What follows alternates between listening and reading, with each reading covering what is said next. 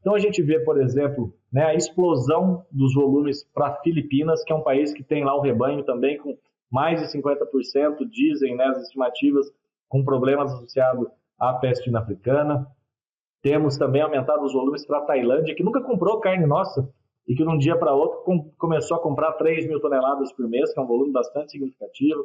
Tivemos recentemente, agora a boa notícia também, né, as primeiras cargas para o mercado do Canadá, que sempre foi um mercado sonhado desde que eu estou na, na, na suinocultura. A gente trabalha para a abertura desse mercado e, felizmente, esse ano, né, primeiro a ministra Tereza Cristina, depois o ministro Marcos Montes, a gente está conseguindo agora efetivamente abrir esse mercado. As primeiras cargas devem chegar já nesse mês, no, que eu digo, no mês de agosto agora, né, lá no, no Canadá. Então, é, é um mercado que a gente também deve explorar eh, de maneira complementar à produção local, porque um mercado que leva alguns produtos, né, e falta lá naquele mercado alguns produtos premium, como a barriga, né, para fazer o bacon, que é tão consumido naquela região da América do Norte, para fazer é, a costelinha barbecue, que também é muito consumida né, nos bares lá do Canadá, dos Estados Unidos.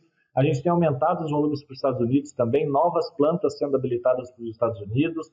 Japão, que é um mercado super premium, um mercado é, que pede especificidade de produto aí para o pessoal da produção, né? Olha, por que, que eu tenho que fazer o refil de tal forma, de um jeito ou de outro?